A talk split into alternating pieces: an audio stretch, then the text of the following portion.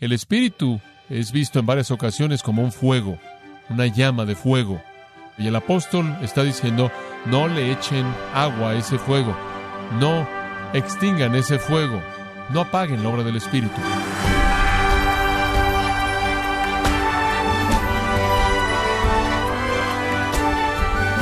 Le saluda su anfitrión Miguel Contreras, dándole la bienvenida a su programa Gracias a vosotros con el pastor John MacArthur.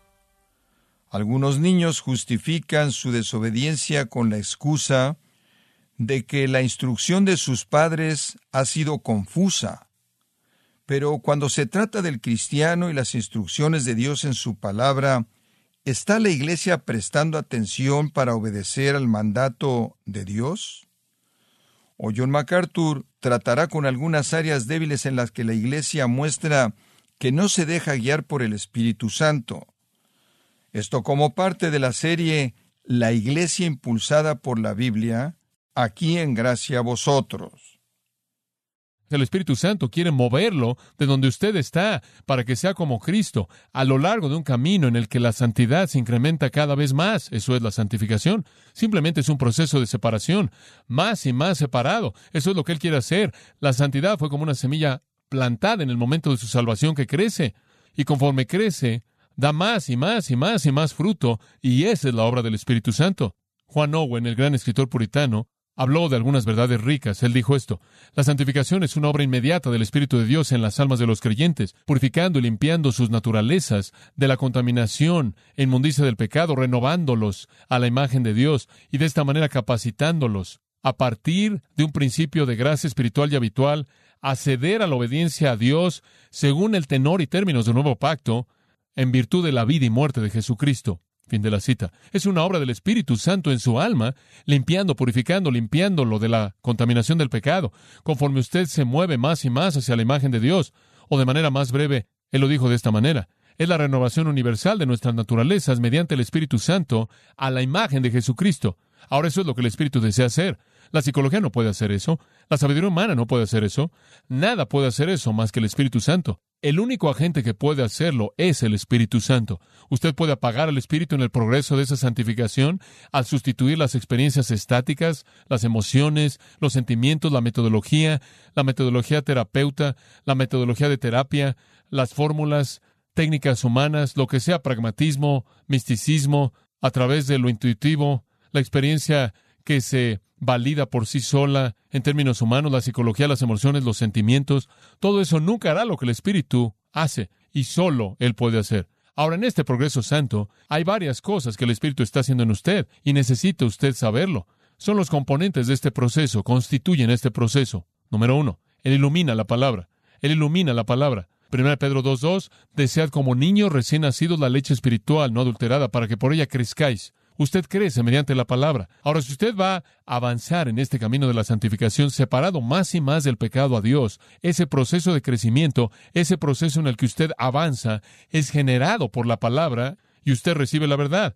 No solo de pan vivirá el hombre, sino de toda palabra que sale de la boca de Dios. Usted se alimenta de la palabra y conforme usted lo hace, usted crece. Ahora el Espíritu es el agente de la palabra. El Espíritu, recordará usted, es el autor de la palabra. Segunda de Pedro 1, 20 y 21 dicen, hombres santos de Dios escribieron conforme fueron movidos por el Espíritu Santo. El Espíritu es el autor de las Escrituras. Y entonces Él escribió la Escritura.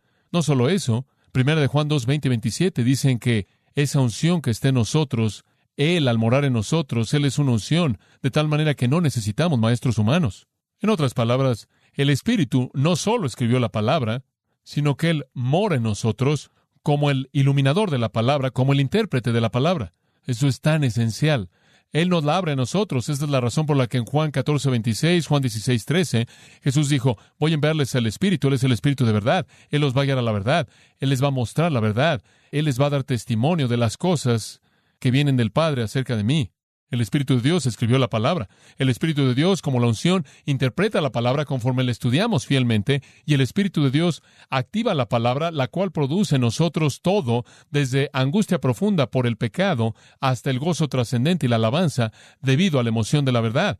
Esta es su obra, y así es como Él nos hace avanzar, y es la palabra la que está en el corazón de todo esto.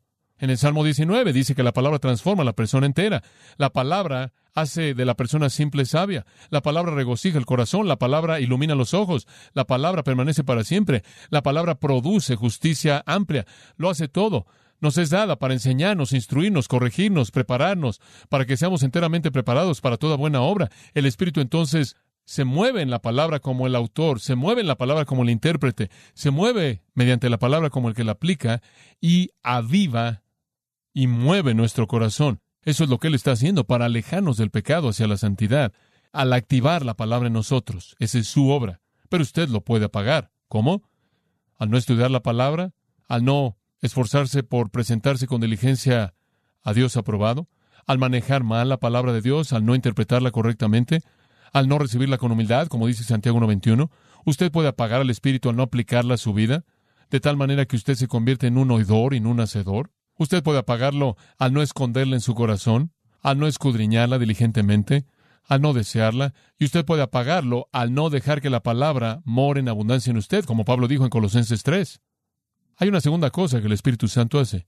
Al hacernos avanzar por este camino de separación a la santidad, Él nos lleva a la intimidad con Dios. Este es un componente esencial en nuestro crecimiento espiritual. Necesitamos tiempo con Dios. Si yo me voy a acercar más y más a Dios, si la relación va a ser más y más dulce, y más y más rica y rica, y más y más rica y más rica y más llena, más plena, más plena, tengo que pasar tiempo con Dios. Y entonces la obra del Espíritu de Dios consiste en llevarme por ese camino.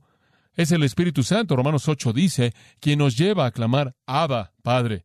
Es el Espíritu Santo quien nos lleva a la convicción de que somos los hijos de Dios. Pablo dice de nuevo en Gálatas 4:6, es el Espíritu Santo quien nos hace clamar Abba Padre, eso significa papá o papito. Ese es un término de cariño, un término de afinidad, un término de intimidad. El Espíritu quiere eso. El Espíritu quiere que oremos, que tengamos comunión, tengamos comunión con Dios, a correr como niños amorosos a un Padre amoroso. De hecho, los dos textos que nos enseñan acerca de Abba Padre son interesantes. En el texto de Romanos, el Espíritu quiere llevarnos a la intimidad con Dios para efectos de certeza, para que estemos seguros en nuestra salvación, para que podamos disfrutar de la confianza maravillosa, emocionante, de que somos hijos de Dios y que Él nos ama tanto. El texto de Gálatas no enfatiza la certeza. En Gálatas el Espíritu quiere acercarnos a la intimidad con el Padre no para efectos de certeza, sino para efectos de recursos. Necesitamos entrar ahí no solo para que podamos disfrutar de su compañía, sino también para que podamos tener acceso a lo que necesitamos. Clamamos Abba Padre, por un lado, porque solo queremos celebrar la relación. Clamamos Abba Padre, por otro lado, porque tenemos necesidades tan desesperadas. Eso no es diferente de nuestros hijos. Algunas veces vienen a usted por ninguna otra razón que simplemente disfrutar de su afecto. Y habrán esos momentos cuando ellos vienen a usted pidiéndole lo que ellos necesitan de manera tan desesperada, y clamamos Abba Padre en cualquiera de los dos casos. ¿Y qué es lo que el Espíritu quiere que hagamos? Es el Espíritu quien al moverse en nuestros corazones, Pablo dice, nos hace clamar Abba Padre. Es el Espíritu quien nos da ese afecto, ese deseo por la comunión, en la intimidad con Dios, quien toma a Dios de ser un Dios distante, como Él lo sería en las religiones del mundo, hacerlo un Dios de amor y compasión y preocupación y entendimiento, un Dios que quiere envolvernos en su amor. La intimidad con Dios es una parte esencial de nuestro crecimiento. ¿Cómo es que podremos llegar a ser un padre espiritual? Tres niveles de crecimiento espiritual, bebés espirituales, jóvenes espirituales, padres espirituales. Los bebés espirituales conocen lo elemental, los jóvenes espirituales conocen la doctrina. 1 Juan 2, 2 y 3 explica esto. Y los padres espirituales conocen aquel que es desde el principio. No puedo tener un conocimiento profundo del Dios eterno a menos de que haya pasado tiempo con Él, ¿verdad? Entonces, en este proceso de crecimiento espiritual y santificación, conforme progreso hacia la santidad, tengo un conocimiento de Dios que se incrementa. Pablo clamó por eso, a fin de conocerle. Ese es el anhelo de mi corazón. Quiero conocerlo mejor, conocerlo más, y el Espíritu nos mueve en esa dirección. Él desea, Él opera, Él nos lleva a esa comunión más rica, más íntima con Dios. Esa es la razón por la que Él permite la dificultad en su vida, porque es la dificultad lo que nos lleva a esa comunión, ¿verdad? Es tan esencial. Usted lo puede apagar al no aceptar las dificultades de la vida, al amargarse y enojarse, al no estar en oración, al no disfrutar la comunión de Dios. Usted puede apagar la obra del Espíritu al no tener una actitud de adoración, al no estar dispuesto a echar toda su ansiedad sobre Él. Usted puede apagar la obra del Espíritu al operar en su poder carnal, al apegarse a sus recursos humanos, al decir, yo no voy a acudir a Dios para nada, yo tengo todo lo que necesito, yo lo puedo enfrentar solo. Usted lo apaga al sentirse inadecuado, al no confiar en el amor de Dios y decir, si voy, Él no me ama, o no confiar en su provisión, Él no tiene lo que yo necesito. Cualquiera de esas cosas y más harán que usted apagara la obra del Espíritu. Hay una tercera cosa que Él hace. Al movernos hacia la semejanza a Cristo, Él glorifica a Cristo para nosotros. Él glorifica a Cristo para nosotros. Dice usted, ¿por qué hace Él eso? Porque la meta de nuestra santidad es ser como Cristo, ¿verdad? Como dije en Gálatas 4:19, Pablo dice, sufro dolores de parto hasta que Cristo sea totalmente formado en ustedes. Ser como Cristo es el punto. Cuando despertemos a su semejanza, cuando lo veamos como es Él, seremos como Él es. Ese es el premio, esa es la meta de Filipenses 3 hacia la que Pablo se dirigía. Y si voy a ser como Cristo, tengo que saber cómo es Cristo. Si decimos que andamos en Él, 1 Juan 2.6, debemos andar como Él anduvo. Si decimos que permanecemos en Él, le pertenecemos a Él, somos de Él, entonces debemos andar como Él anduvo. Y entonces, y si vamos a hacer eso, necesitamos ver cómo Él anduvo. Entonces, ¿qué es lo que el Espíritu hace? Él nos muestra a Cristo, Él hace que Cristo sea glorioso para nosotros. En Juan 15, 26 y en Juan 16, 14 y 15, Jesús dijo, Cuando el Espíritu venga, él dará testimonio de mí, Él les mostrará cosas de mí a ustedes, eso es lo que Él hará, Él les va a mostrar mis cosas a ustedes, eso es lo que Él va a hacer, Él va a mostrarme a mí, Él va a revelarme a ustedes. Jesús dijo, he venido a revelar al Padre, Jesús dijo, el Espíritu viene para revelarme a mí, Él va a mostrarme a mí a ustedes. Él siempre guía a la gente a darle gloria a Jesucristo. Ningún hombre, 1 Corintios 12, 13, jamás maldice a Jesús por el Espíritu Santo, y ningún hombre jamás llama a Jesús Señor, excepto por el Espíritu Santo. Él siempre está reconociendo el señorío de Cristo. Él siempre está dándole gloria a Cristo. Y entonces Él quiere que veamos la gloria de Cristo. Él quiere que veamos al que es la meta de nuestro progreso espiritual. Vea 2 Corintios 3:18, un versículo absolutamente magnífico. Con frecuencia pasado por alto, y yo lo escribo bajo mi nombre algunas veces cuando firmo el libro de alguien. 2 Corintios 3:18 dice, por tanto, nosotros todos, estos los creyentes, los cristianos, mirando a cara descubierta, él ha estado hablando de Moisés, y cuando Moisés tenía la gloria de Dios en su rostro, ¿se acuerda cuando él subió al monte, él vio la gloria de Dios y estaba reflejando su rostro la gloria de Dios y él la veló? Él dice, no tenemos ningún velo, no tenemos nada que esté entre nosotros y la gloria, no tenemos nada que nos estorbe. El velo es quitado en Cristo y estamos viendo como en un espejo la gloria del Señor. Esa es una gran afirmación. ¿Cuál es el espejo que refleja la gloria del Señor? Es esto. Aquí es donde lo vemos. Entonces, conforme usted estudia la palabra de Dios, el reflejo de la gloria de Jesucristo irradia de las páginas de las Escrituras. No me importa si usted está hablando del Antiguo Testamento, del Nuevo Testamento, Cristo es el tema en todos lados. Conforme usted ve la palabra de Dios, con el velo quitado, porque usted está en Cristo, y usted ve este espejo, el cual refleja la gloria del Señor en su rostro, en el de usted. Conforme usted hace esto, vea esto, usted está siendo transformado en la misma imagen. Como puede ver, conforme estudiamos la palabra de Dios y la gloria del Señor, nuestro Señor Jesucristo, nos es expuesta, emana, por así decirlo, del espejo de la palabra, casi cegándonos en ocasiones, como Moisés, quien fue a la roca y fue expuesto a toda la gloria, que Dios le mostró, conforme vemos la gloria de Cristo revelada en la palabra, somos transformados por esa gloria. Después él dice, de un nivel de gloria al siguiente nivel de gloria, de gloria en gloria, de gloria en gloria. ¿Quién está haciendo esto al final del versículo? Como por el Señor, el Espíritu. Es la obra del Espíritu, es su obra. ¿Queremos apagar eso? ¿Queremos retrasar eso? El Espíritu está transfigurándonos. La palabra transformados es de hecho la misma palabra traducida en Mateo 17, transfiguró, y describe a Jesús cuando estuvo en el monte, recordará usted, y él fue transfigurado delante de ellos. Eso fue bastante asombroso. La gloria del Señor que apareció en el rostro de Moisés, eso era por fuera, pero Jesús mostró su gloria que estaba por dentro. Y lo que Pablo está diciendo aquí es bastante asombroso. Él está diciendo ustedes, como creyentes, son más como Jesús de lo que son como Moisés, porque la gloria no está por fuera, sino que la gloria está por dentro.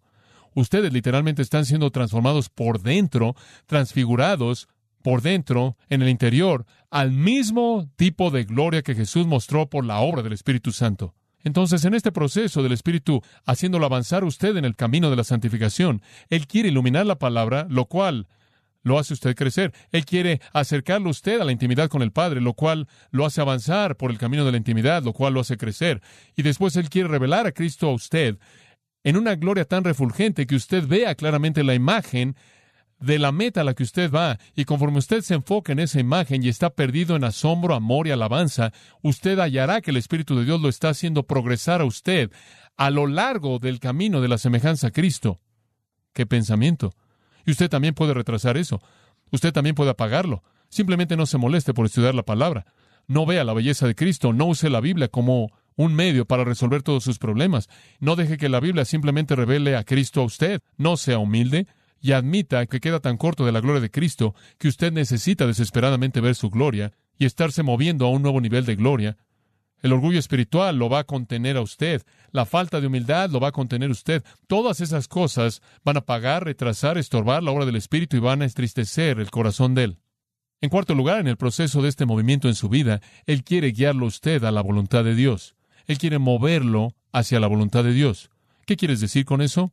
Dos cosas. En primer lugar, significa obediencia a la voluntad de Dios revelada. Obediencia a la voluntad de Dios revelada, la cual está en las Escrituras. Él quiere moverlo para que usted sea obediente. Él quiere motivar el corazón de usted, motivar su conciencia, convencer su mente. En Jeremías 10:23 dice, Conozco, oh Jehová, que el camino de un hombre no está en sí mismo, ni está en un hombre que camine el dirigir sus pasos. Jeremías dice, de una cosa estoy seguro, no puedo estar a cargo de mi vida. Y él estaba en lo correcto. Él estaba diciendo, no puedo dirigir mi propia vida, no puedo dirigir mis propios pasos. Y él clamó entonces al Señor y le dijo, Señor, tú tienes que hacerlo. Tú tienes que guiarme por el camino de tu voluntad, no puedo hacerlo por mí mismo. Ezequiel 36, 27 habla de la primera dimensión de eso, la promesa de Dios en el nuevo pacto. Pondré mi espíritu dentro de vosotros y haré que caminéis en mis estatutos y tendréis cuidado de observar mis ordenanzas. Ahí está la respuesta. Les voy a dar mi espíritu en el nuevo pacto mediante Cristo, les voy a dar mi espíritu y Él va a guiarlos para obedecerme a mí. Eso es lo que Él dijo. Él va a guiarlos en obediencia. Él va a motivarlos a obedecer lo que la palabra dice. Salmo 143, 10. Esto es fascinante. Enséñame a hacer tu voluntad, porque tú eres mi Dios. Después esto, que tu buen espíritu me guíe. Por un lado, entonces, el Espíritu nos enseña a obedecer la palabra. Por otro lado, el Espíritu nos lleva por el camino que Él quiere. Dice usted, ¿qué quiere decir eso? Esa es la obra subjetiva del Espíritu. Eso no necesariamente está relacionado con las Escrituras. El Espíritu nos guía, nos motiva, nos convence para obedecer lo que conocemos de las Escrituras. Pero el Espíritu también va más allá de eso y nos guía a través de las circunstancias de la vida en áreas que no están reveladas en las Escrituras. La Biblia no me dice en dónde ministrar, la Biblia no me dice en dónde predicar, no me dice qué decir cuando predico en cierto lugar. Hay muchas cosas en las que el Espíritu me tiene que guiar. Él provee un camino por el que debo caminar. Entonces, está la guía objetiva del Espíritu, conforme nos motiva a obedecer la palabra, y está la guía subjetiva del Espíritu, conforme Él, mediante las circunstancias y la providencia, y conforme Él, hablándonos en nuestros corazones, nos desafía y nos mueve a lo largo de un camino de circunstancias, oportunidades, responsabilidades. Eso está afirmado de manera hermosa. Y me encantan las palabras de esta afirmación en particular en Isaías 30. Permítame leerle dos versículos, 20 y 21. Aunque Jehová le ha dado pan de privación y agua de opresión, en otras palabras, aunque ha sido difícil lo que han enfrentado, Él, vuestro Maestro, ya no se esconderá a sí mismo, sino que vuestros ojos verán a vuestro Maestro. Después esto, Vuestros oídos oirán una palabra detrás de vosotros. Este es el camino. Andad en él. Cuando den vuelta a la derecha o a la izquierda. Esta es una guía subjetiva del Espíritu. Van a oír una voz diciendo, haz esto, no hagas aquello. No una voz audible, sino una motivación fuerte. Conforme usted está en la palabra y es fiel en oración, el Espíritu está, por así decirlo, hablando en un murmullo a su conciencia, hablando en un murmullo a su mente, haz esto, no hagas aquello. Haz esto, ve por este camino, esto es lo que quiero. Y Él lo hace mediante sus deseos, sus deseos espirituales, sus deseos puros. Él ilumina su mente, Él motiva su corazón. Encomienda a Jehová tu camino, y Él qué? Hará, Él dirigirá tu camino.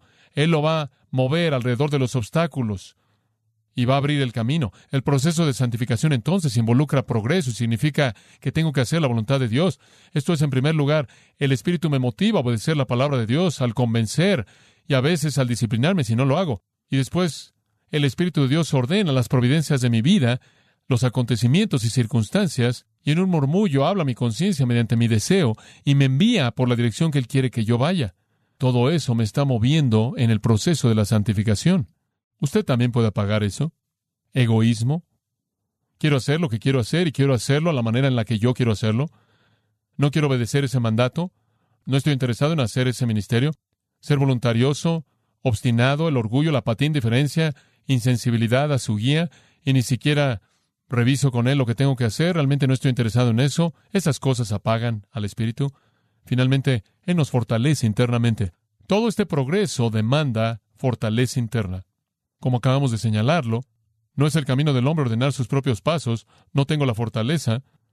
Como Zacarías dice, no por fuerza ni por poder, sino por mi espíritu, dice el Señor, no lo puedo hacer por mí mismo. Y esa es la razón por la que Pablo en Efesios 3 oró esto. Oro porque sean fortalecidos en el hombre interior por el Espíritu. Efesios 3:16.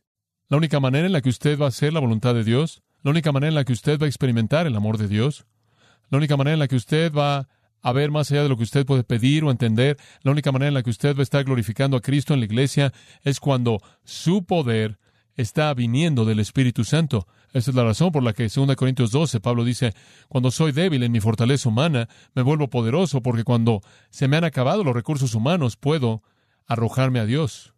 La fortaleza viene del Espíritu. Y entonces Él está infundiéndonos con fortaleza conforme estamos en la palabra, conforme estamos orando, conforme estamos obedeciendo, inclusive cuando estamos atravesando por pruebas, dependemos totalmente de Él, porque Él es todo lo que queda, la fortaleza está ahí. Usted no podría dar testimonio sin su fortaleza. Jesús dijo, pero recibiréis poder cuando el Espíritu Santo venga sobre vosotros y me seréis testigos. Usted no puede tener victoria sobre el pecado sin su fortaleza, porque usted no lo puede hacer en la carne. La carne no puede superar la carne, solo el Espíritu puede superarla. Usted nunca podrá tener victoria sobre Satanás, porque las armas de nuestra milicia en esa batalla no son carnales, sino poderosas por las armas que hay en el Espíritu, dadas por el Espíritu. Usted no podrá tener seguridad, porque la salvación solo le es garantizada a usted mediante el sello del Espíritu. Usted no podrá servir eficazmente fuera del poder del Espíritu. Usted no puede alabar a Dios en salmos, himnos y cánticos espirituales y cantar y hacer melodía en vuestro corazón al Señor, a menos de que sea lleno del Espíritu. Y usted no puede tener relaciones correctas en un matrimonio, en una familia o en ningún lugar o en ningún otro lugar, a menos de que esté tan lleno del Espíritu es el poder del Espíritu que nos capacita para hacerlo todo. Usted también puede apagar eso al ser orgulloso, al no ser humilde, al no reconocer su debilidad, al no reconocer su necesidad, al no reconocer su dependencia. Usted puede apagar esta obra del Espíritu al tener confianza en su propia carne, en su propia capacidad. Cualquier tipo de pecado retrasa todo esto. Ahora, ¿por qué es que usted debe enfrentar el pecado en su vida? Porque la alternativa es apagar al Espíritu de Dios, retrasar su proceso espiritual de santificación y entristecer el corazón del Espíritu, trayendo así disciplina y la pérdida de bendición en su propia vida. El Espíritu está haciendo una gran obra, iluminando la palabra, llevándolo usted a la intimidad con Dios, mostrándole la gloria de Jesucristo, la meta de su vida, guiándolo a la voluntad de Dios, fortaleciéndolo para el ministerio espiritual y servicio y la batalla. Él hace todo eso. Él es un espíritu poderoso.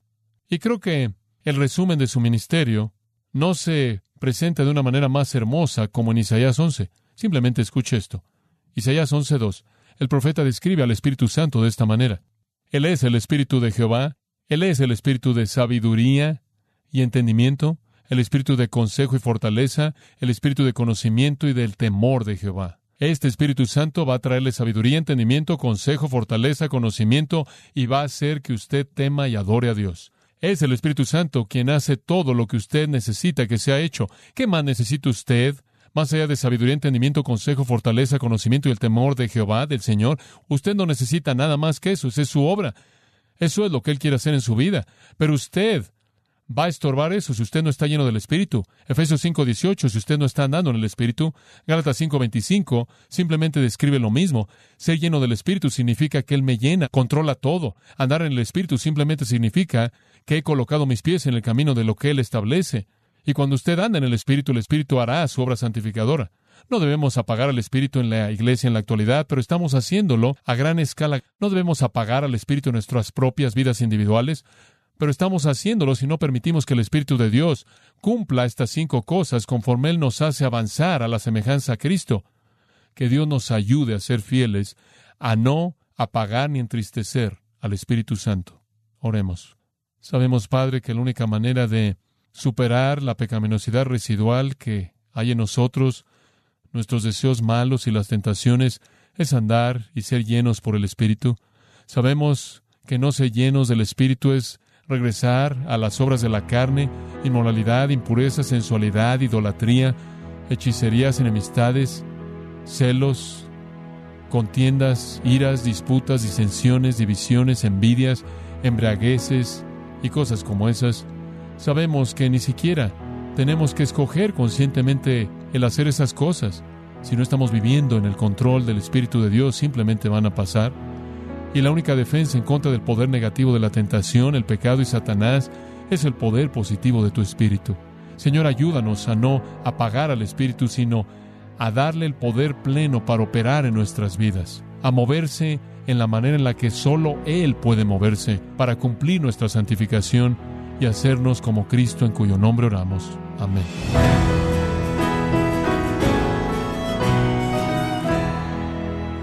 John MacArthur nos enseñó que los creyentes solo pueden crecer si se alimentan por la palabra de Dios. Por lo tanto, debemos desear la palabra tal como un bebé desea su leche diaria. Esto es parte de la serie La Iglesia impulsada por la Biblia, aquí en gracia a vosotros. Estimado oyente, quiero invitarle a leer el libro Avergonzados del Evangelio, escrito por John MacArthur, donde hace un llamado a la Iglesia que recupere la voz bíblica y profética, y así su verdadero papel en la sociedad. Lo puede obtener en gracia.org o en su librería cristiana más cercana. Y recordarle que puede descargar todos los sermones de esta serie La Iglesia impulsada por la Biblia, así como todos aquellos que he escuchado en días, semanas y meses anteriores, animándole a leer artículos relevantes en nuestra sección de blogs en gracia.org. Si tiene alguna pregunta o desea conocer más de nuestro ministerio, como son todos los libros del pastor John MacArthur en español, o los sermones en CD que también usted puede adquirir, escríbanos y por favor mencione la estación de radio por medio de la cual usted nos escucha en Gracia Vosotros. Es importante conocer no solo el país y ciudad de donde usted nos escucha, sino también la radio. Para quienes contactan nuestro ministerio por primera vez, pueden solicitar una copia del mensaje de promoción sin costo alguno, un mensaje por oyente únicamente. Si usted vive en los Estados Unidos o Puerto Rico, escríbanos a Gracia Vosotros, P.O. Box 4000 Panorama City, California 91412. O puede escribirnos a través del siguiente correo electrónico radio arroba gracia.org. Queremos agradecerle su tiempo y sintonía en nombre de John MacArthur y del personal de este organismo e invitarle para que nos acompañe en la próxima edición y así juntos continuar desatando la verdad de Dios un versículo a la vez, en gracia a vosotros.